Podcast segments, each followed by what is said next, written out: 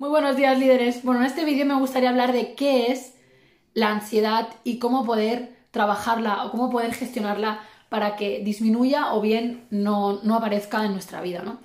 Eh, en todo este tiempo que he estado trabajando con personas, han llegado varias alumnas a mí con, teniendo ansiedad durante más de 20 años.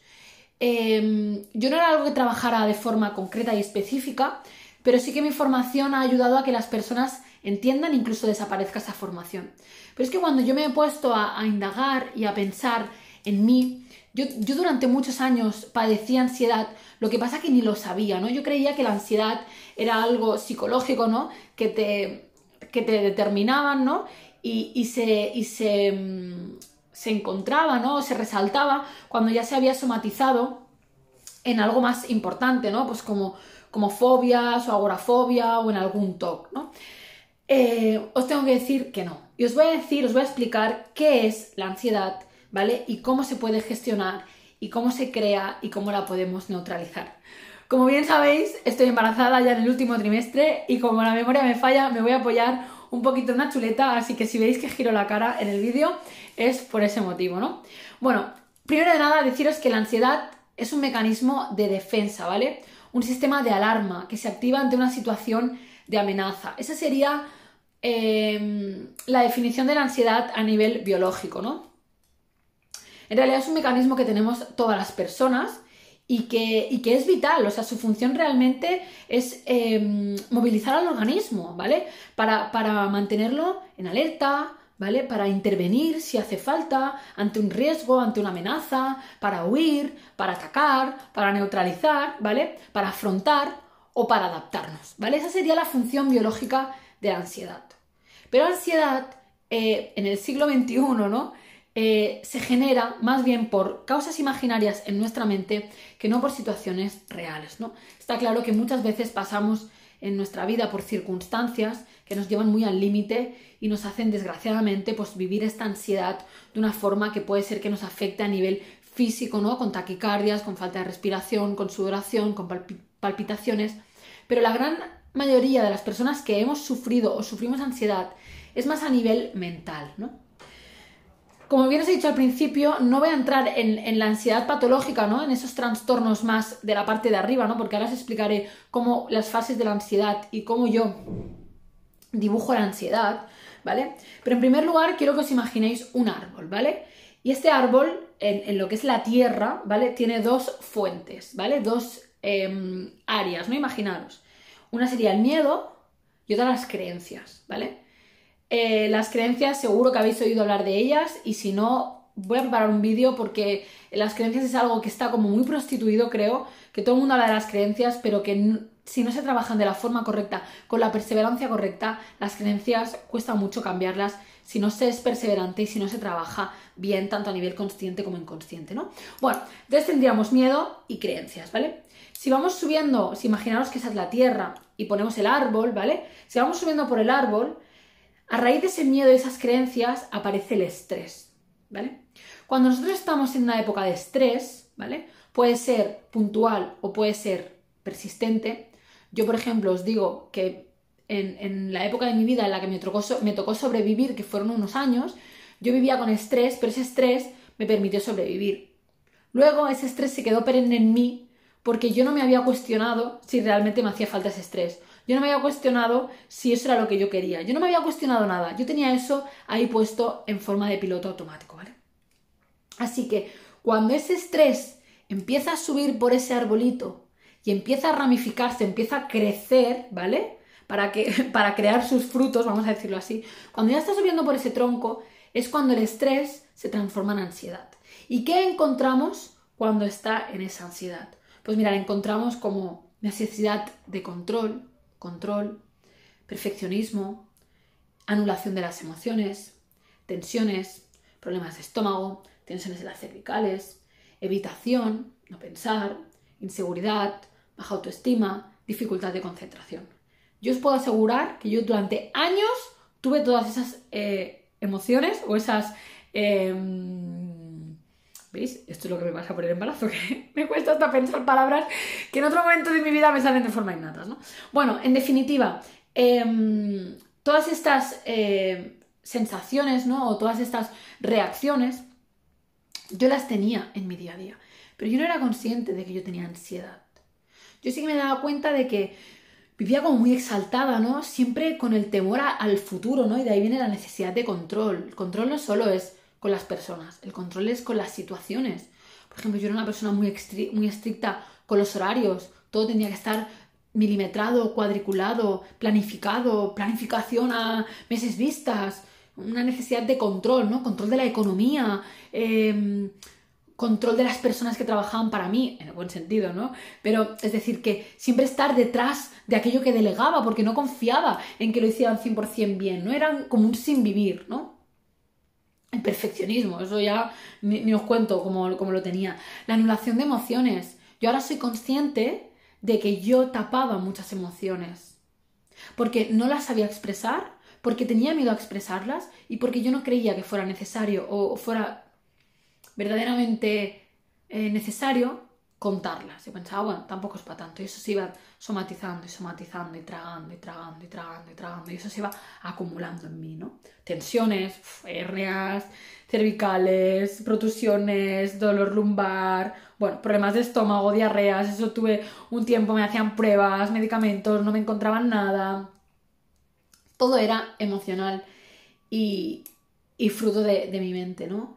Inseguridad, eso, eso habitaba en mí cada día, bajo tu estima, dificultad de concentración. O sea, yo recuerdo durante años, pero es que lo recuerdo muy claramente, ir al cine, salir de ver una peli y yo no acordarme de nada de lo que había visto en la película. Eso era muy fuerte.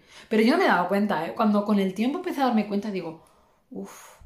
O era, me cogía un libro y no era capaz ni de leer dos páginas porque mi mente estaba en, mis cosas, ¿no? Pues bien, esa ansiedad y todos esos síntomas, bien, ahora me la palabra, síntomas, entonces esos síntomas, cuando ya se agudizan, ¿vale? Cuando ya se vuelve más una ansiedad patológica, pues ya se convierten pues en fobias, en agorafobias, en tox, ¿vale? Que ya son cosas pues más superiores, ¿no? Pero ¿qué pasa? Que si nosotros no trabajamos en la parte de las raíces, fijaros lo que os he dicho al principio, ese árbol tiene el origen miedo y creencias. O sea, en sus bases, en esa tierra, hay miedo y creencias. Si nosotros no trabajamos en nuestros miedos y en nuestras creencias, esa ansiedad es muy probable que crezca y se vaya convirtiendo en árbol y que con el tiempo incluso se hagan esos frutos de trastornos obsesivos compulsivos, ¿vale? Fobias o agorafobias.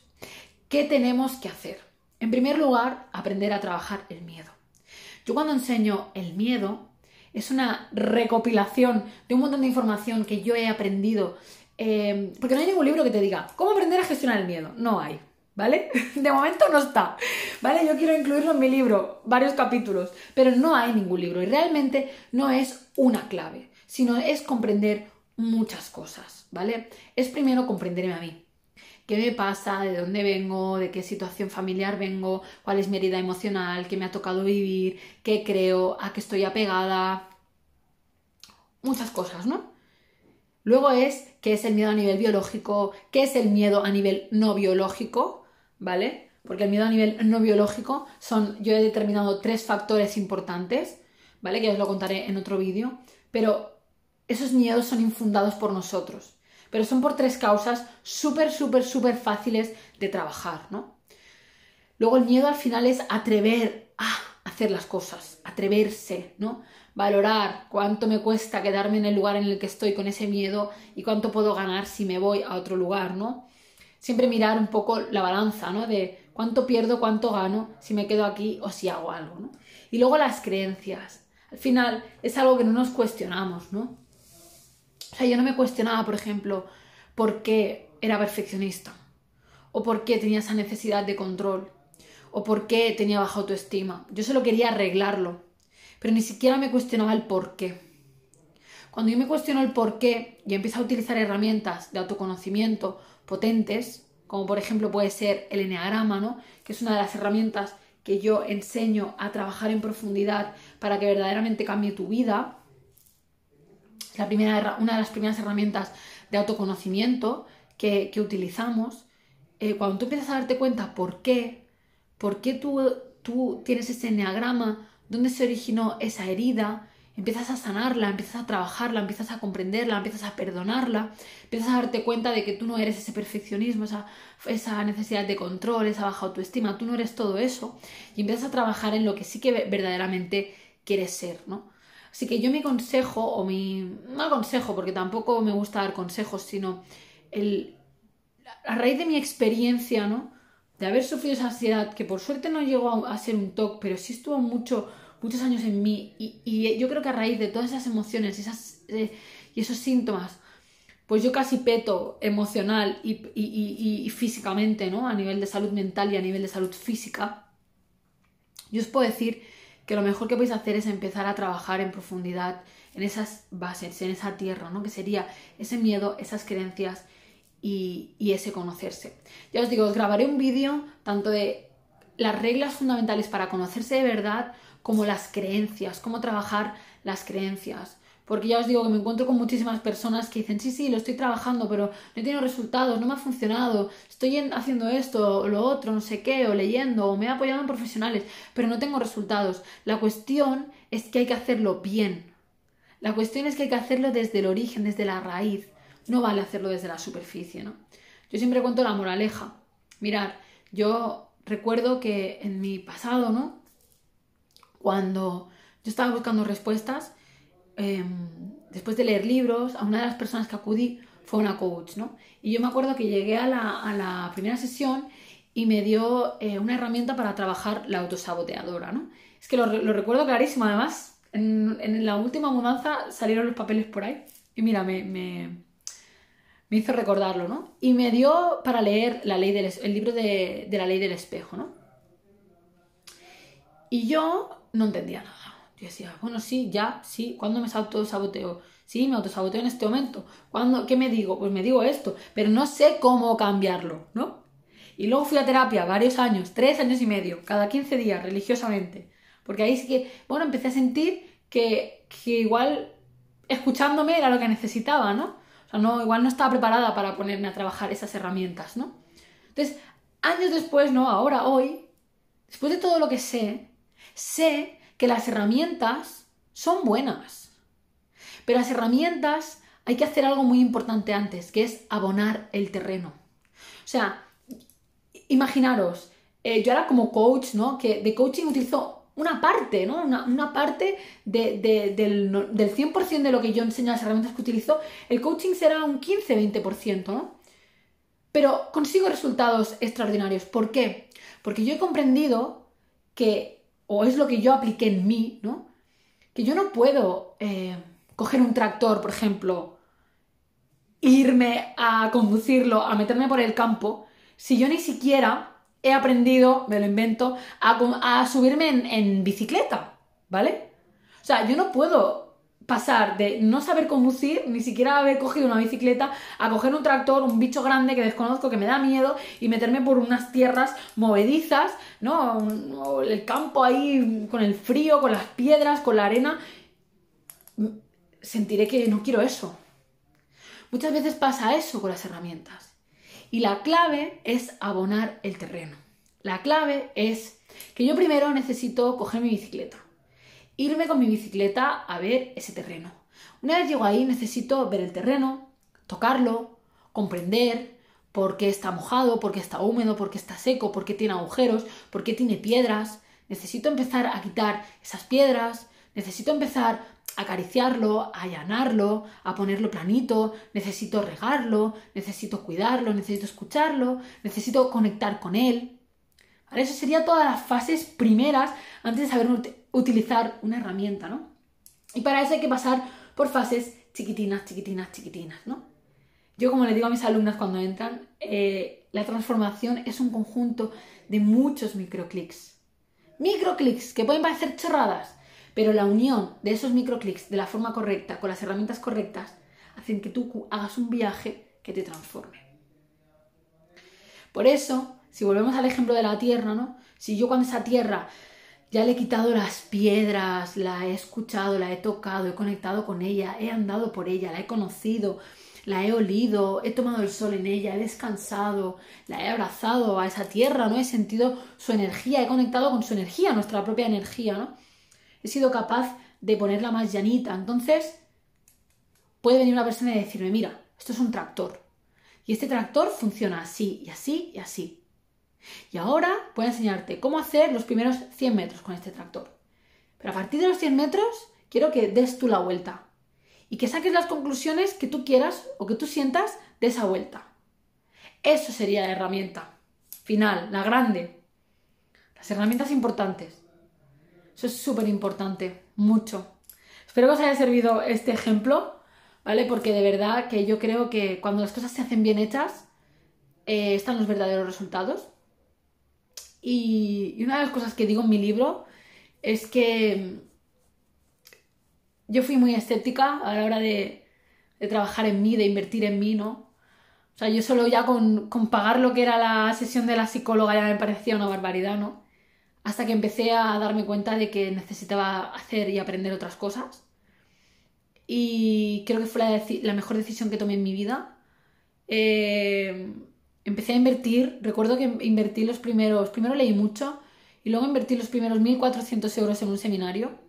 Y a partir de ahí me empecé a gastar miles y miles y miles y miles de euros en formación y de hecho no dejo de hacerlo. Eh, de hecho, en educación financiera te recomiendan que el 10% de los ingresos anuales te los eh, inviertas en ti, en formación. Y me doy cuenta de que eso te abre la mente, ¿no? Porque luego cualquier cosa que te suceda en la vida, sabes que alguien ha escrito un libro, alguien tiene la experiencia y la está compartiendo, o alguien sabe lo que le sucede, ¿no? Lo que le pasa, o lo que te pasa y puede ayudarte, ¿no? Y al final solo se trata de intercambiar una energía por otra, ¿no? O sea, un dinero a cambio de algo que me va a ayudar, ¿no? Y eso te abre mucho la mente. Y yo no dejo de invertir en mí y, tengo una mente muy abierta y cualquier problema que tenga eh, voy a buscar una solución, ya no voy a dejar que eso se enquiste, ¿no? Y os voy a poner un pequeño ejemplo mm, que he vivido estos días, ¿no? Por ejemplo, mi hermana tuvo mellizos hace unos pocos meses, ¿no? Lleva unos meses muy malos con el tema del sueño. Duerme, eh, ahora se despierta uno, se despierta el otro, ¿no? Y yo le dije, pues busca un, coach del sueño, ¿no? Eh, ya, ya lo está buscando, ¿no? Pero yo recuerdo, si a mí hace cuatro años me dicen una coach del sueño, y Ana, ¿qué me estás contando? Que alguien me va a enseñar a que los niños duerman. Pues sí, y lo cierto es que pienso, cada vez que tenga un problema, habrá alguien que habrá vivido la experiencia, habrá encontrado su, su propio método y lo compartirá. A veces, pues la inversión, eh, bueno, pues será normal, ¿no? Sentirás que, bueno, que ha sido normal. Otras sentirás que ha sido espectacular. Otras sentirás que te ha cambiado la vida totalmente. Pero hay una frase que leí el otro día en un libro y que me encanta, y es que siempre te saldrá más caro no haber hecho una formación o no haber invertido que haberlo hecho. Sea cual sea el resultado porque siempre algo vas a sacar o siempre algo vas a aprender. Así que yo os animo a que lo primero que hagáis sea invertir en vosotros, pero invertir de verdad, invertir creyendo, invertir con compromiso, invertir en una persona que haya pasado lo mismo que vosotros queréis solucionar. Eso es la figura de un mentor, que bueno, ya os hablaré también de todo esto. Pero yo os animo a que cambiéis vuestra vida, porque no se trata de de vender la moto. Sé, que estamos en un sector que, mucha gente se piensa que esto es ah, vender la moto, ¿no? Yo hago cosas de aquí, hago cosas de allí, ya me soluciono. No se trata de eso. Eso es como si yo intento aprender a conducir un coche sin ir a autoescuela. Claro, si miro vídeos de YouTube y me tiro 100 millones de horas y seguro que calo no sé cuántas veces el coche, incluso a lo mejor me tengo un accidente, lo apoyo cuando aparco y todo, claro, igual al segundo año lo consigo, ¿no? Pero si voy a la autoescuela, en unos meses estoy preparado, ¿no? Para ir a, examen, ¿no? Pues es lo mismo. Es exactamente lo mismo. Solo que no le damos la importancia que tiene porque no nos lo han enseñado. Pero bueno, para eso estoy yo y para eso está la Academia de Liderazgo Emocional, para cambiar el paradigma educativo a nivel, de momento, nacional.